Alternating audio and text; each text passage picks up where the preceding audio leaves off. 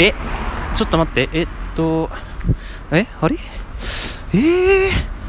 大京のトレジュアーこの番組は東京港区南麻布エキサイトラジオ投稿キーステーションに全国南極ネットがわからないままお送りします。んドライアイスがあるんだ、えー皆さんこんにちは。忘れ物忘れ物将軍大京です。忘れん坊ですね。忘れん坊将軍の大京です。いやとにかくですねあの僕はとにかく忘れん坊です。あの後ほど 後ほどわかると思いますのでぜひこのまま聞いていただければ幸いです。まあとにかくまあ今僕は岡山市内を歩きながら収録してるわけなんですけどもまあこの後詳しくはわかると思います。あの、まあ、景色についてはもう言いません。うん。まあ、とにかく第32回始めていきたいと思います。さてですね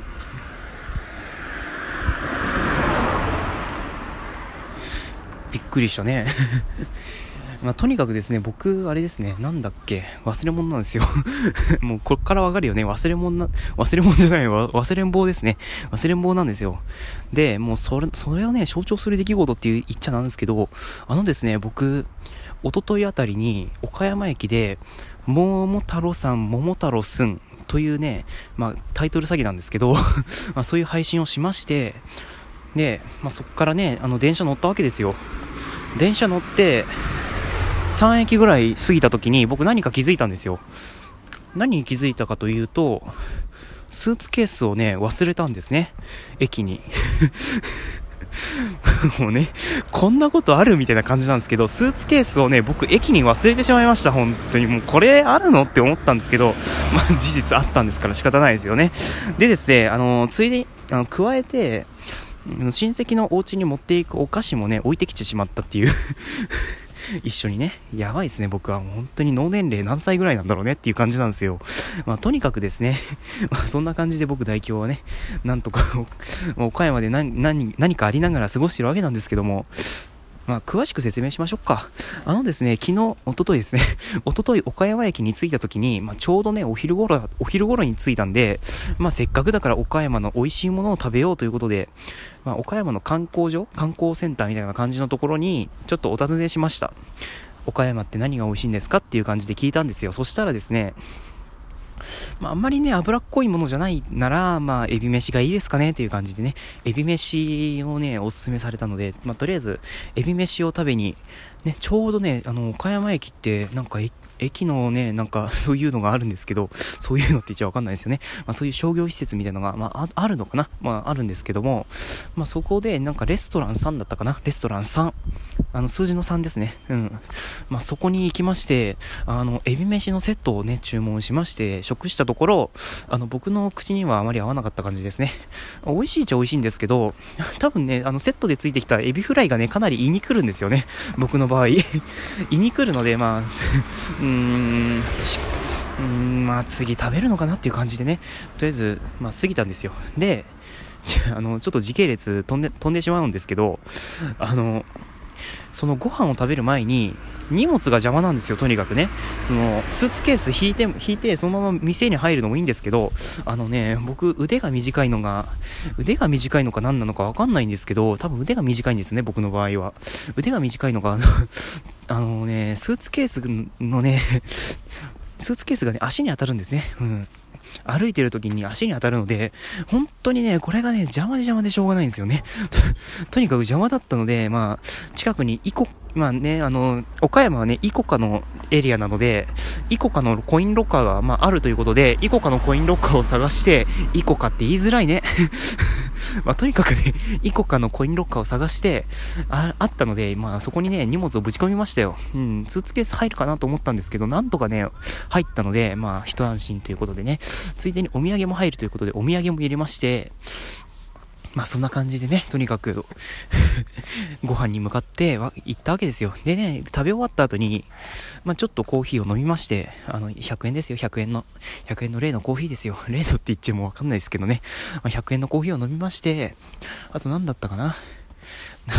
あのね、岡山駅前にビッグカメラがあるんですよ、ビッグカメラがね。ビッグカメラがあるので、まあ、せっかくだからちょっと行こうかなっていう感じで行ったんですよね。うん、本当に荷物ないって手軽ですね。まあね、ビッグカメラとか行きまして、まあいろいろ見たんですよ。あんまり変わんねえなと思って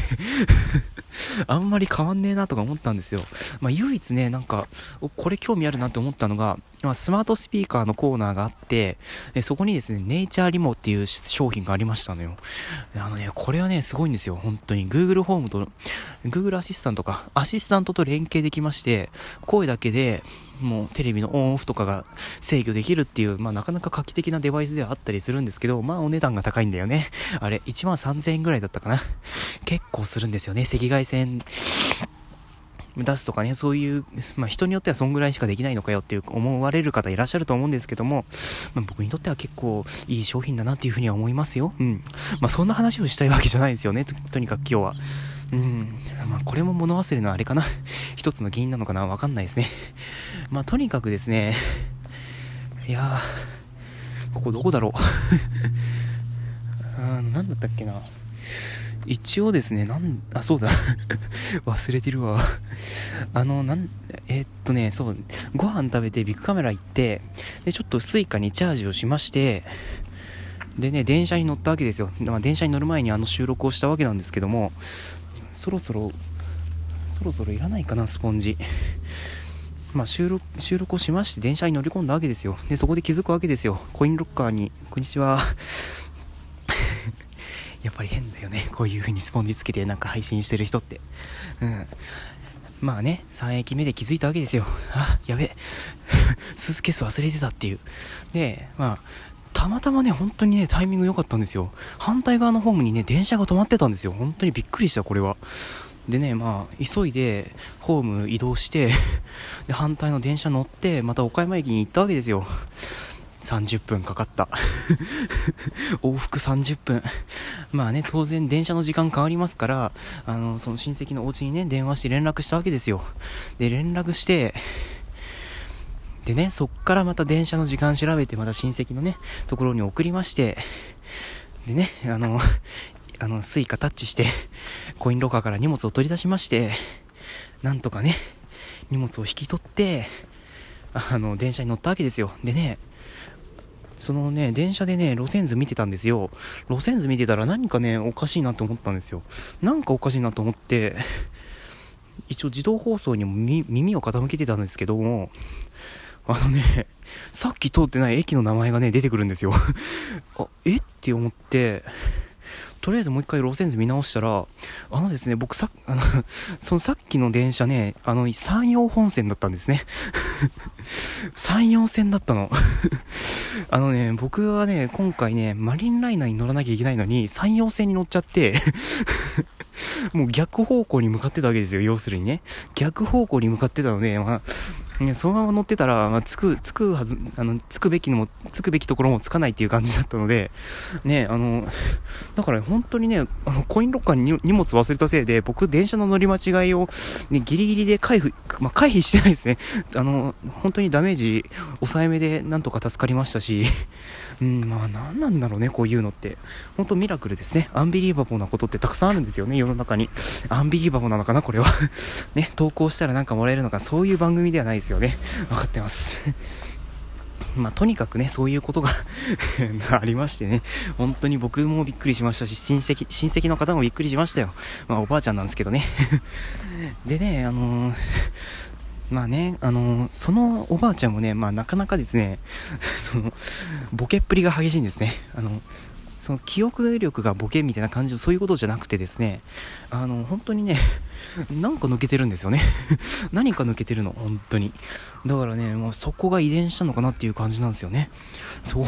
そこがちょっと遺伝しちゃったのかなっていう感じでねちょっと思ってるんですけどもまあ、加えてねあの僕一応もう一人おばあちゃんがいるんですね。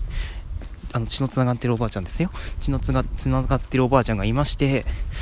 まあ、そちらもねあのあのね、賢いとよく言われたそうなんですが、僕の知る限り、あの、かなり ちょっと、愛嬌のある抜けどころ、抜けどころがたくさんあるなと思って ね、思ってしまいましたが、ねあのとにかくね何何が言いたいかと言いますとあのねなんだっかな。ちょっとすいませんね花粉が飛んでるんでね。ま何が言いたいかと申しますとあのですね僕のおばあちゃんねあのまあタブレットをねちょっと、なんだっけ、前、なん、なん、なんかの日にあげたんですよ。なんかの日にね、プレゼントしまして、それでね、なんとか使っていただいていたんですよ。で、ある時、おばあちゃん家を訪問しまして、で、まあ、これ便利に使わせてもらっていいよとかね、そういう会話をしつつ、僕タブレット見たんですよ。なんかね、ちょっと画面が汚いなっていう感じに思って、うん、おばあちゃんちょっと画面汚いねっていう感じでね、ちょっと軽い感じで言ったんですよ。そしたらですね、おばあちゃんがですね、あじゃあ画面きれいにしよっかという感じでね、まあ、行ったんですよ。で、僕ね、そこでね、何を、まあ、何をっていう感じで言うのもおかしいですけど、あの、なんだっけ、ウェットシウェットティッシュで拭くと綺麗に取れるよって言おうとしたんですよ。で、ウェって出た瞬間におばあちゃんから、おばあちゃんの口から出た言葉が、これ水洗いすれば落ちるよねっていう感じでね。あの、平気な顔でね、あの、その、水洗いできないタブレットを水洗いしようとしたっていうね。おっと、この音は何だ ?5 時半、え、6時になるの？ここ。しかもジャスラック的に問題なんじゃないかな、これ。まあ、とにかくですね、あの、うちのおばあちゃんは防水じゃないネクサス7をね、あの、水洗いしようとしちゃったっていう感じで、僕の中ではかなり印象に残ってる話ではありますね。ね、まあ、そういう感じでね、そんな2人のおばあちゃんの血を受け継いだ私代表は、ものすごい忘れんぼなんですね、とにかく。ねあの、もう遺伝って怖いですね。まあ、とにかくね、そんな感じでちょうどいい時間帯になりましたのでここら辺で終わりたいと思います。さて、そろそろトイレ行きたくなってきたけど、まあ、もうそろそろ家近いから行っか。ということで、本日の、本日の配信はここまでにしたいと思います。ここまでのお相手は、物忘れ激しい忘れん坊将軍大京でした。えー、それでは皆さん、ね、あの、まだ寒い日が続きますから、ぜひ体には気をつけてくださいね。あの雨もすごいらしいですからね、まあ、そんな感じで気をつけてください。ということでまた次の配信でお会いしましょう。さよなら。